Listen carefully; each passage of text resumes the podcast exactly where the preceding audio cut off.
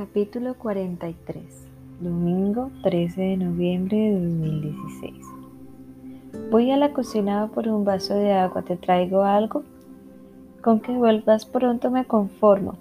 Hugo y Areta se sonríen y se dan un beso en los labios. A continuación, el chico se pone un boxer y una camiseta de manga corta y sale de su habitación dejando a la joven tumbada en la cama. Lleva todo el fin de semana juntos y prácticamente solos. A excepción de Jorge, el resto de los compañeros de piso han pasado el sábado y lo que ha transcurrido del domingo fuera de la ciudad.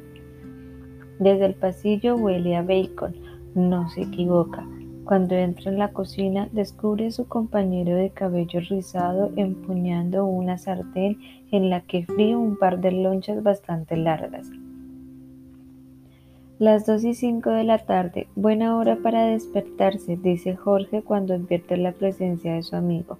Estoy preparando una hamburguesa hurón especial. ¿Quieres una? No, gracias, no me entra nada todavía.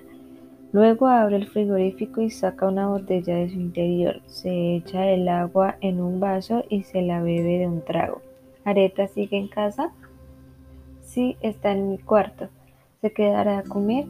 No lo sé, no le he preguntado, aunque voy a romper con ella. Jorge suelta la sartén y mira incrédulo a su amigo. Realmente acaba de escuchar que va a dejarlo con Areta. Sería como si se separaran Christine Taylor y Ben Stiller. Tío, ¿me estás hablando en serio? Sí, muy en serio.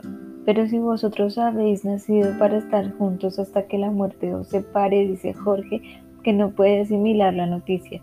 Sois la pareja más perfecta que conozco. Nos tienes demasiado idealizados. No existen las parejas perfectas. A Jorge le sorprende que su compañero de piso hable con tanta frialdad. No sospechaba que tenía problemas entre ellos y mucho menos que fueran a terminar la relación. ¿Cuándo se lo vas a decir? Ahora, en un rato. Llevo preparándome todo el fin de semana. No es fácil encontrar el momento adecuado. Ya lo imagino. Pero tengo que hacerlo lo mejor para los dos. ¿Ya no la quieres? Hugo se piensa la respuesta, se echa otro vaso de agua y esta vez solo bebe un pequeño sorbo. Guarda la botella en el frigorífico y se sienta sobre la encimera. No es eso, Jorge. Siempre que reareta. Hay una fuerte conexión entre los dos desde que nos conocimos. Posiblemente no encuentre jamás a alguien con quien comparta esa química. Entonces, ¿por qué vas a cortar con ella? No soy capaz de serle fiel, responde rotundo Hugo. Jorge se vuelve a quedar atónico con las palabras de su amigo. En ese instante, el humo empieza a invadir la cocina. Se le está quemando el bacon. Se apresura a apagar la vitrocerámica y resopla aliviado al contemplar que se ha dado cuenta a tiempo.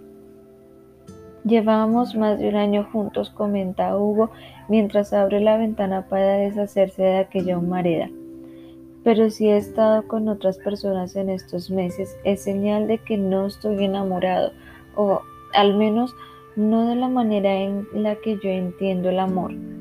No te comprendo, Hugo. Ella es maravillosa y está enamorada de ti. ¿Cómo has sido capaz de hacerle infiel? No soy una buena persona, Jorge, ya lo sabes. Eso no es verdad, tío. Eres igual de bueno y de malo que yo. Hugo sonríe y de un salto baja de la encimera. Se termina el vaso de agua y le da una palmada a su amigo en la espalda. Voy a darme una ducha que te aprovecho tu hamburguesa burón especial.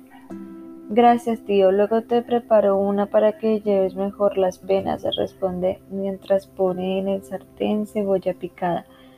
Ah, se me olvidaba. Antes vino Javier. ¿Y qué quería? Hablar contigo. Le dije que estabas ocupado, luego te llamará. Hugo cabecea sintiendo y sale de la cocina. En su habitación, Areta sigue tumbada en la cama completamente desnuda. El chico se sienta en el colchón y pensativo mira hacia la ventana. ¿Eso que hueles bacon? pregunta la chica que gatea hasta el borde de la cama para acomodarse a su lado. Sí, Jorge está haciendo una hamburguesa. ¿Me has pedido una? ¿Tienes hambre? Muchísima. Te recuerdo que no he desayunado nada, dice Areta, que muerde en el hombro a Hugo. Sin embargo, el joven no reacciona y ni siquiera le sonríe. ¿Te pasa algo, amor? Te noto raro, ¿estás preocupado? Los ojos de él se clavan en los de ella y la joven prevé que algo malo va a contarle. Conoce esa mirada. La ha visto antes y nunca ha sido presagio de buenas noticias. Dímelo ya, por favor, sin rodeos, le ruega a Areta, que cubre su cuerpo desnudo con una sábana. Te quiero mucho. Me estás asustando. Hugo suspira, agacha la cabeza y esta vez no se atreve a mirarla a los ojos. Se pone de pie y lo suelta rápido sin pestañear. Necesito un tiempo. Quiero que dejemos lo nuestro durante una temporada. ¿Qué? ¿Estás rompiendo conmigo? Sí, bueno, imagino que sí. ¿Por qué? pregunta la desconcertada Areta que empieza a llorar. Acabamos de hacer el amor, estamos muy bien, este ha sido un gran fin de semana. ¿Qué ha sucedido para que quieras dejarlo? Hugo le da unas cuantas excusas, aunque ninguna menciona que le ha sido infiel varias veces.